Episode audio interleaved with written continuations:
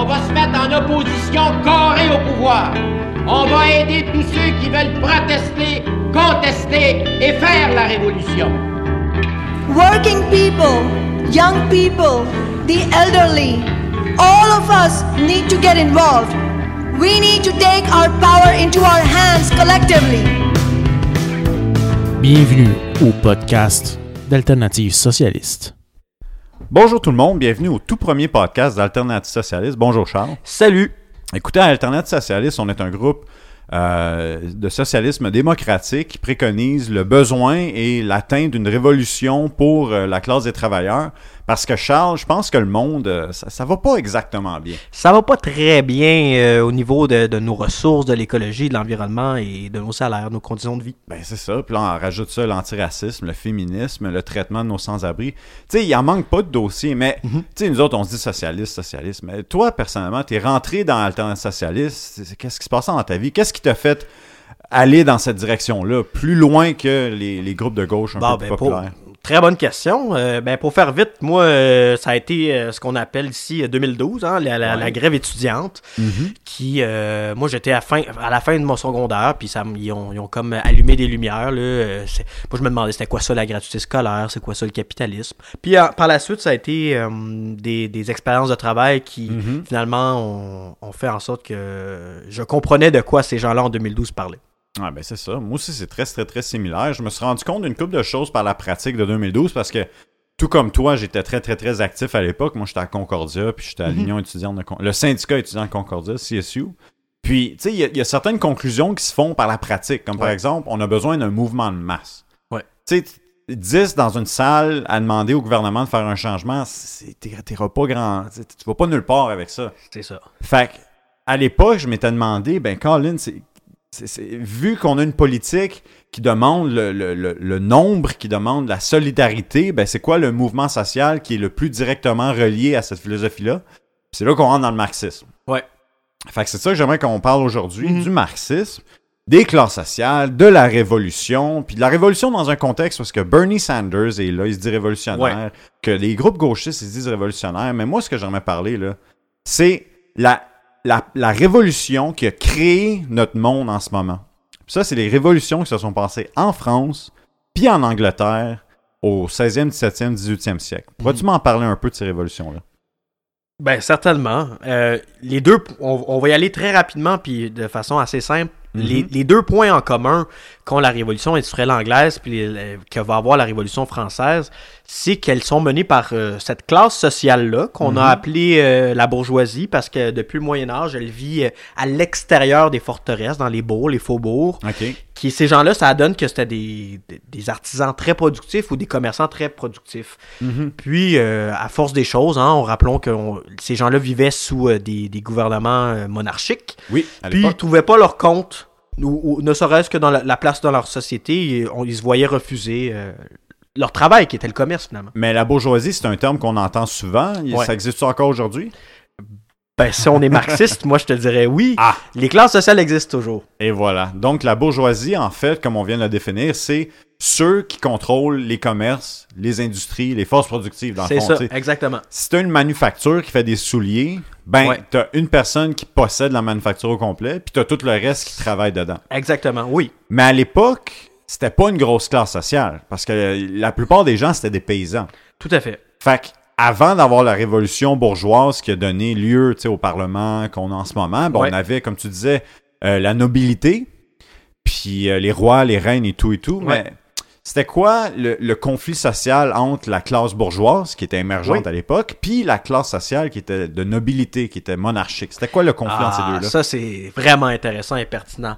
Bref, pour des raisons, euh, moi, je vais aborder la question. on En tant que marxiste, il faudrait aborder la question matérielle, mais il y a quelque chose Ouais. qui est très intéressant aussi, Je- et je le prendrai par ce bout-là pour Mhm. commencer, c'est la question de la religion qui est dans le christianisme, du moins la, la- la vision que ces gens-là, l'élite avait. OK?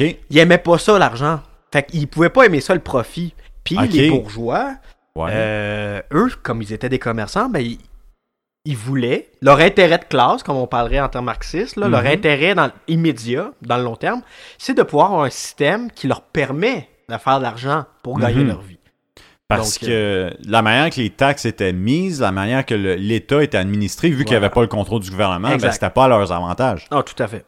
Puis je pense que tu me le rappelleras, mais qu'en France, il y a quand même eu des conflits à cause de cette espèce de combat de classe-là entre l'ancienne nobilité puis la nouvelle classe bourgeoise qui voulait pas, dans le fond, euh, suivre les, les moyens de taxation qui bénéficiaient la classe sociale qui était autre que la leur, donc la nobilité.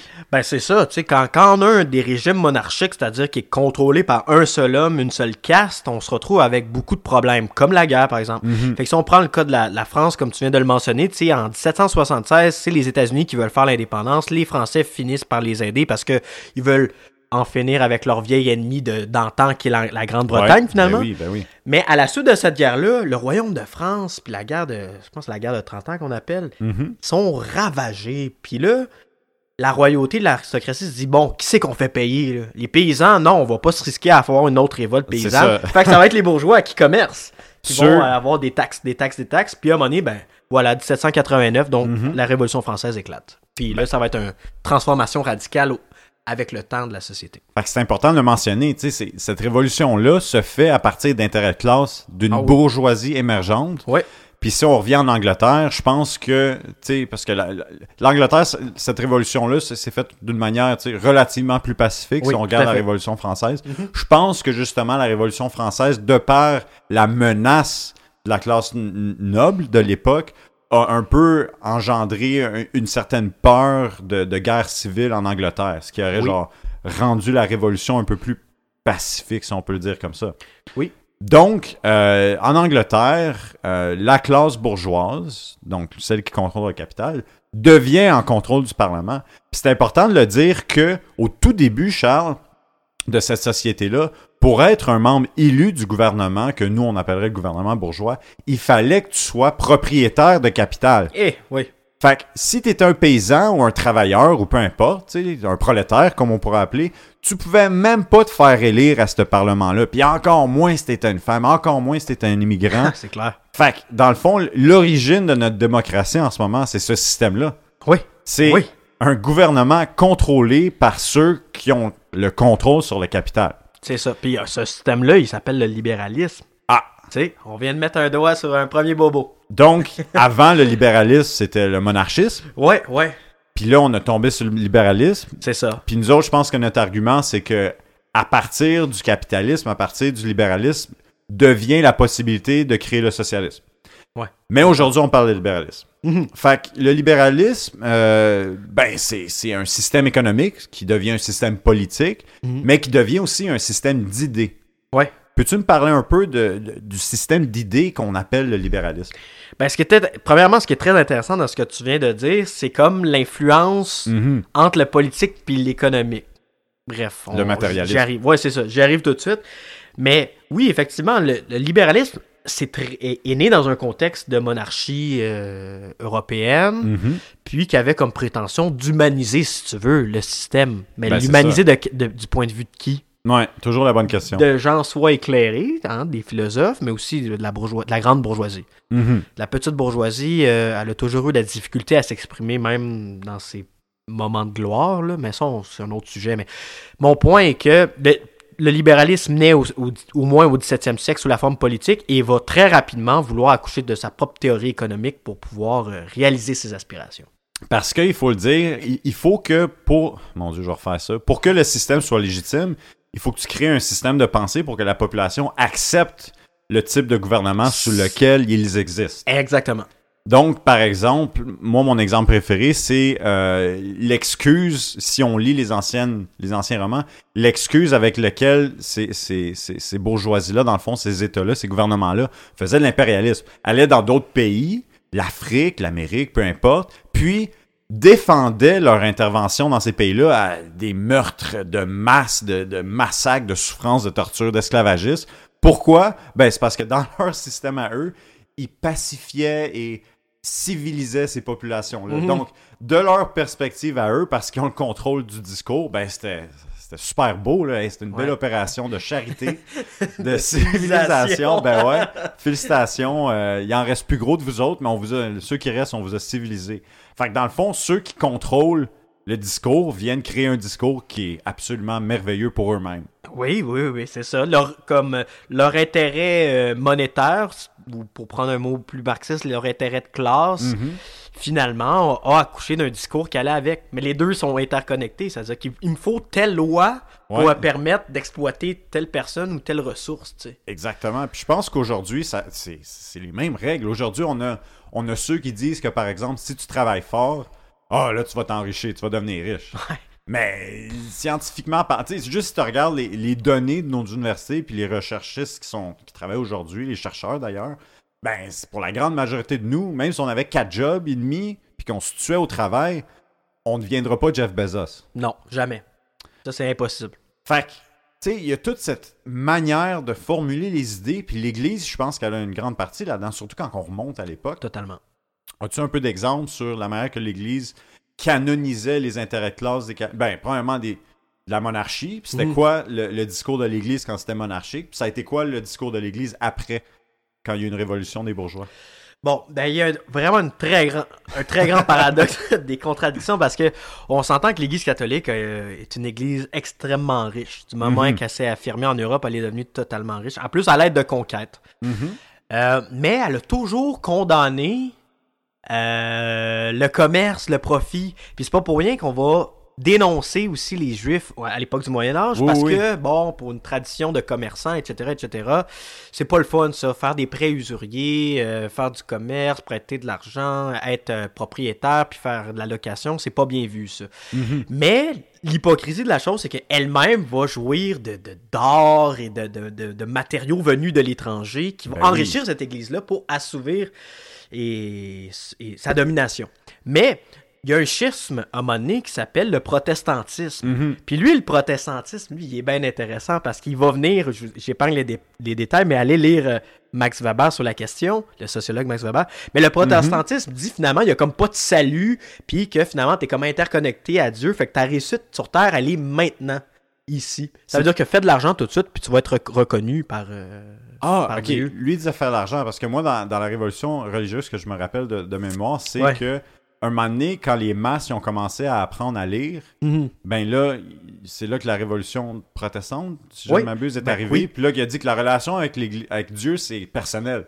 C'est Donc, pour moi, c'est la naissance, un peu, l'aboutissement d'un début d'individualisme sociétal. Que là, aujourd'hui, l'individualisme, c'est, donné. Tout le monde est l'individualisme du je, me, moi. C'est, acquis, mais c'est, donné. Mais à cette époque-là, c'est, là que je vois ça. C'est là que je vois l'évolution des pensées. Mais là, tu viens de me donner une idée d'un prochain podcast. Ah, C'est- comment le, le protestantisme, finalement, la réforme protestante, accouche de la tradition anglo-saxonne libérale. Tout ça est interconnecté, mais là, on rentre pas dans Non, les détails. ok. Mais tout ça pour te dire que le protestantisme et l'humanisme ont joué un rôle considérable dans l'avènement du libéralisme. Ouais. La réforme de l'Église qui permet plus de liberté, réforme de ci, de ça, de ça, puis finalement qui, qui, va aboutir avec la Révolution française à la reconnaissance de l'individualité. Absolument. Bon, ben, tu écoute, cette idée de podcast-là, mon homme, je la prends en note parce Yes. que ça va être une bonne idée pour un autre tantôt. Mais comme tu dis, faut rester sur nos bases, faut rester sur l'explication du marxisme. Mais là, on vient de faire le tour euh, du changement révolutionnaire entre les intérêts de classe nobles jusqu'à un intérêt de classe bourgeois. Puis là, j'aimerais ça qu'on revienne un peu à aujourd'hui. Ouais, Parce que là, nous, en tant que travailleurs, on a des intérêts de classe. tout à fait. Comme par exemple, moi, quand je vais travailler, ben, j'aimerais ça que mon salaire, euh, il suive au moins le taux d'inflation.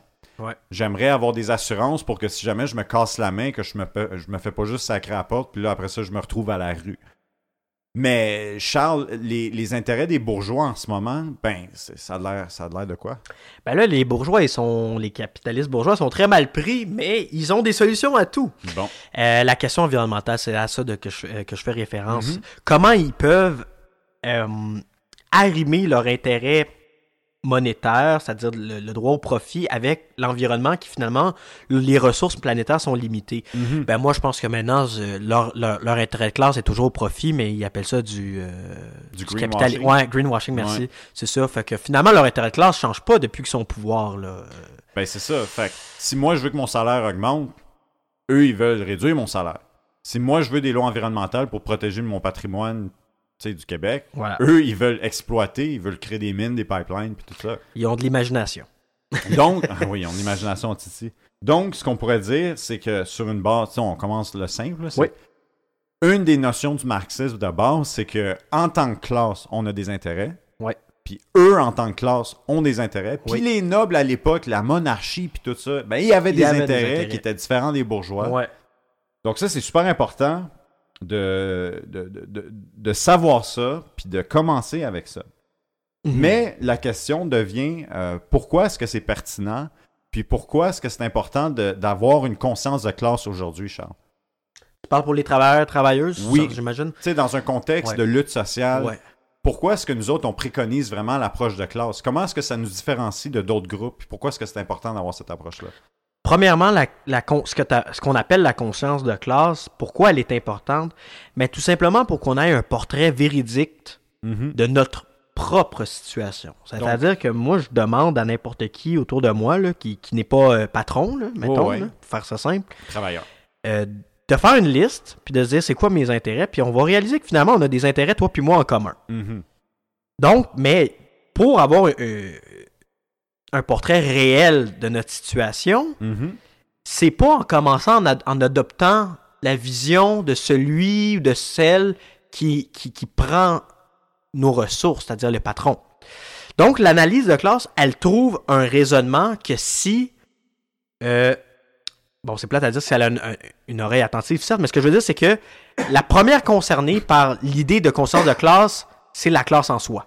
Absolument. C'est-à-dire que les travailleurs travailleuses se posent pas la question en se levant le matin en se disant ben moi euh, c'est quoi mon analyse de classe? Ça, ça, ça. mais au contraire le système leur la contradiction du système c'est que ils viennent leur poser la question à chaque jour comment je fais pour mettre du pain sur ma table? Comment je fais pour me, euh, me loger à la vue des, des bulles spéculatives puis des, des crises de logement etc etc les travailleurs travailleuses sans s'en rendre compte vivent déjà de cette analyse là ils l'ont devant eux ils la vivent à tous les jours et c'était pertinent pour avoir leur juste. Donc, dans le fond, en, en- en termes fort, fort simples, les priorités de notre vie de tous les jours, ouais c'est ce qu'on pourrait dire, c'est nos intérêts de classe. exactement Donc, payer mon loyer, sortir Ouais. la fin de semaine, ou avoir un peu d'argent pour sortir la fin de semaine. Si j'ai besoin d'aller à l'hôpital, de pas me sentir comme quoi je vais, je- ma, ma famille au complet va, va faire banqueroute. Mhm. Toutes ces questions-là, c'est des intérêts de classe. Tout à fait. Puis, de la même manière, les intérêts de classe des capitalistes, c'est ben, comment est-ce que je fais pour empêcher que le gouvernement mette une loi euh, environnementale qui va me coûter des profits, que Exact. le gouvernement m'oblige à engager, par exemple, des femmes enceintes, parce qu'on sait que si tu es une jeune femme, tu vas te faire... Ça arrive souvent que tu te fais discriminer parce qu'il y a une chance que tu aies un bébé puis que tu manques du temps productif pour le patron. Fait que lui, le patron, qu'est-ce qu'il veut faire? Ben, il veut faire de l'argent. Fait qu'il veut pas t'engager. Fait que, dans le fond, la vie de tous les jours matérialise, dans le fond, ton intérêt de classe. Ouais. Puis, euh, ça, c'est un, c'est un- Il faut s'en rappeler parce que, tu sais, quand il y a eu la révolution, euh, comme on disait plus tôt, entre les, les no- la noblesse puis les bourgeois de l'époque, Ouais. ouais. ben, voyons donc, il n'y a pas de bourgeois qui sont allés avec la noblesse dans une salle pour dire, bon, ben, toi puis moi, euh, comment est-ce qu'on travaille ensemble? non, c'est ça. Fait que, Ils ont Oui. essayé, mais. ben, ils ont essayé, mais c'est ça qui est arrivé, c'est que les- les- le système pouvait pas accorder un contrôle des moyens productifs aux deux classes. Exact. C'est impossible. Pour avoir contrôle sur ta société puis maximiser ton impact de classe, il faut que tu aies un contrôle sur tout. Sauf que la, la- la différence est celle-ci. Quand la nobilité puis la bourgeoisie entrevoyaient la société puis la manière de la gouverner, c'était une relation hiérarchique. Ouais. Donc, eux, leur but, c'était d'exploiter, dans le fond, le travailleur des paysans, Mhm. exploiter le travail des travailleurs, travailleuses, Mhm. pour s'enrichir. Donc, dans le temps des- de la paysannerie, c'était, ben, quand tu, tu- quand tu récoltais 100 kilos de grains, ben, t'en donnais 10 à ton seigneur. Puis dans le cas du capitalisme, ben, si tu fais un travail qui génère 20 dollars de valeur, ben, lui, il en prend 10. Puis toi, ton salaire, c'est 5. Puis là, Ouais. le 5, c'est dans les- les- l'équipement, puis tout ça. Mhm.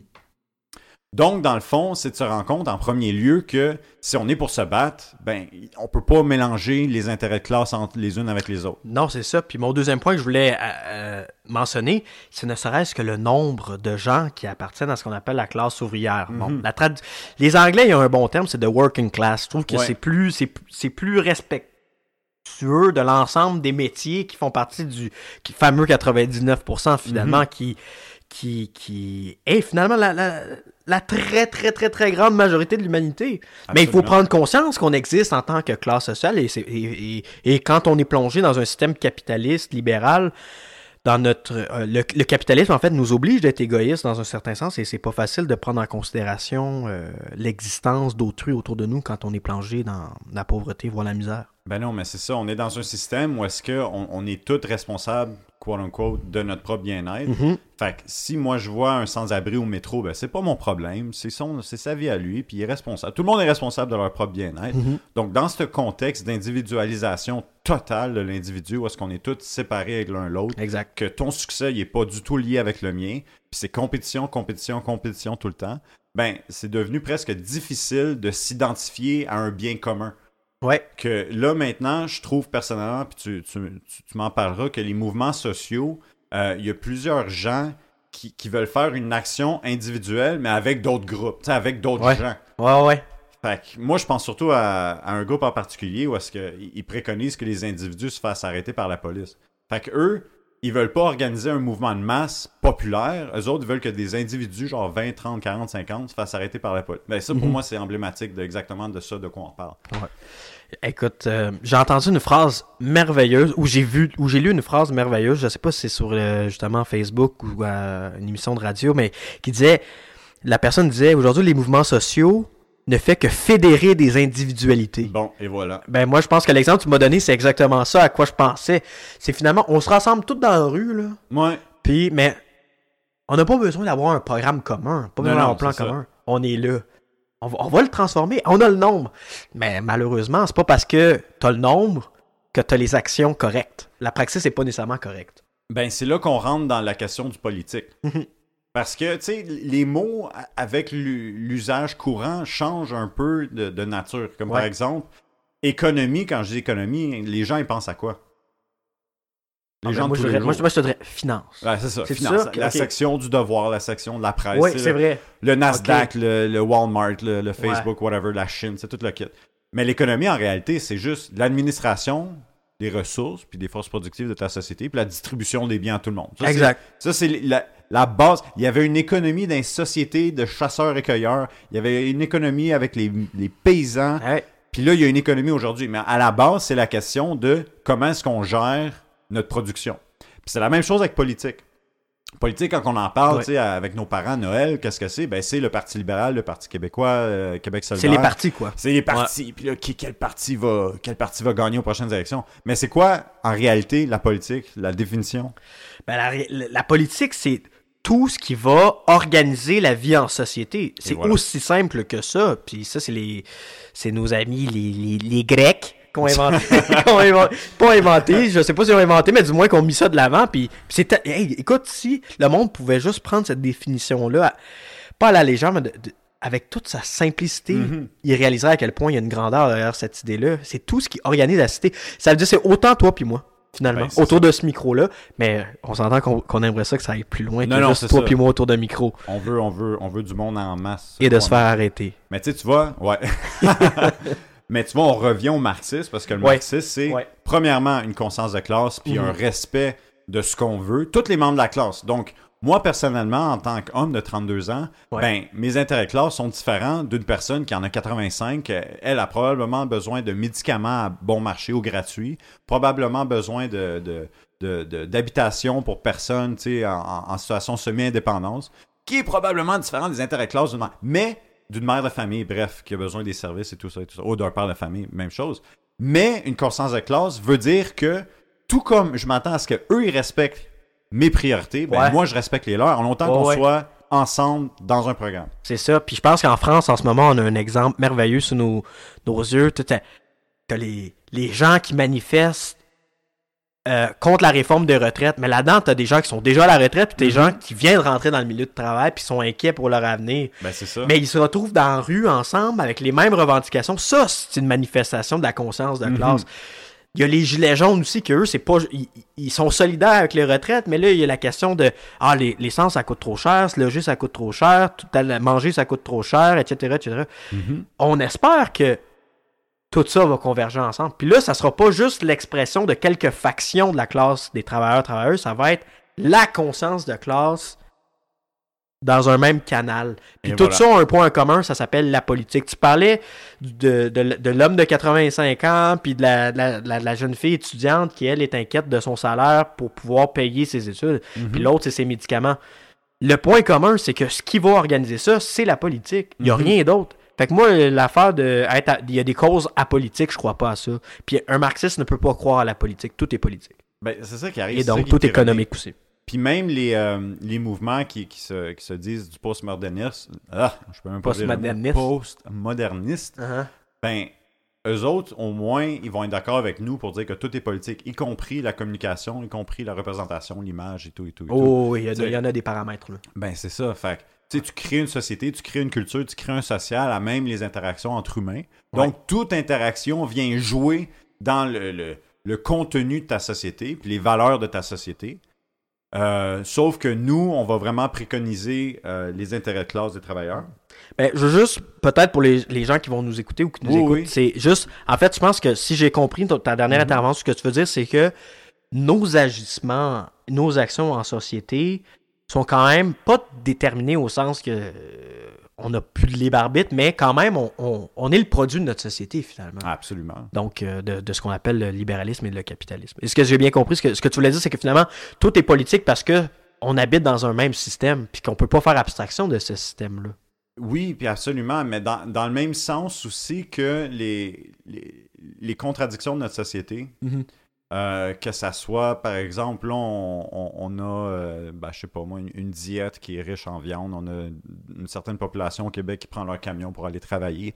Ben, dans un contexte de crise où est-ce que, tu sais, on a l'environnement qu'il faut prendre soin, ben, tous ces gestes-là vont être, vont faire partie du problème.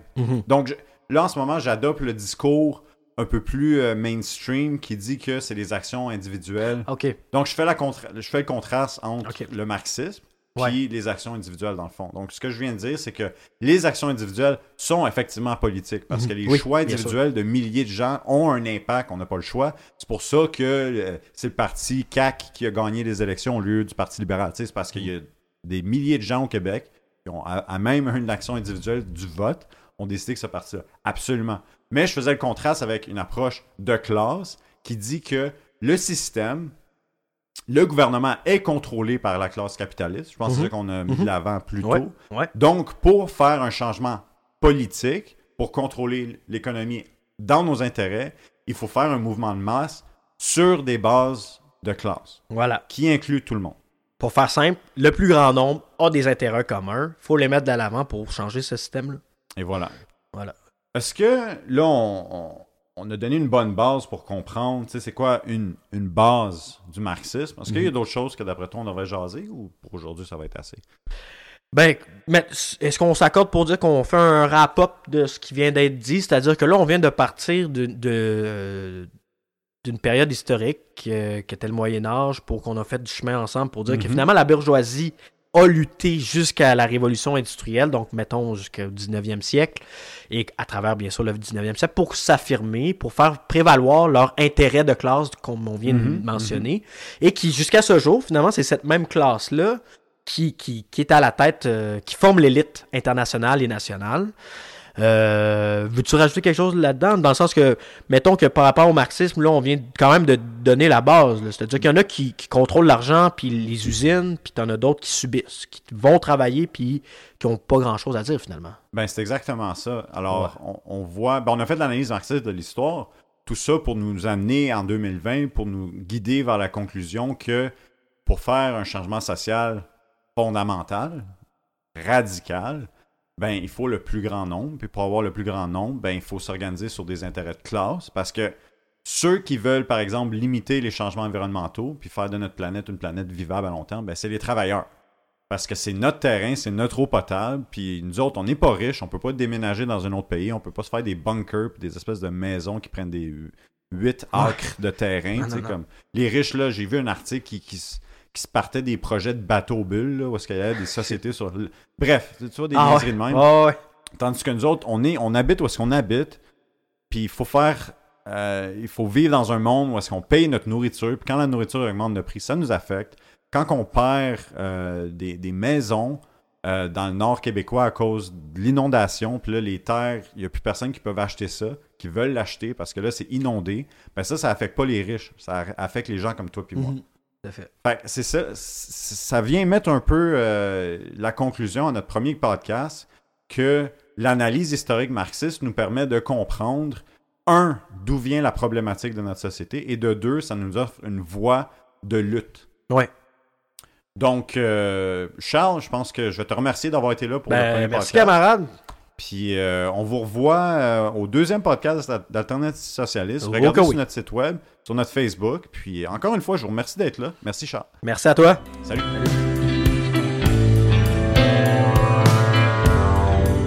Alternative socialiste est un groupe politique qui lutte pour les intérêts des travailleurs, des travailleuses et de la jeunesse. Joindre Alternative socialiste, c'est s'impliquer dans la lutte.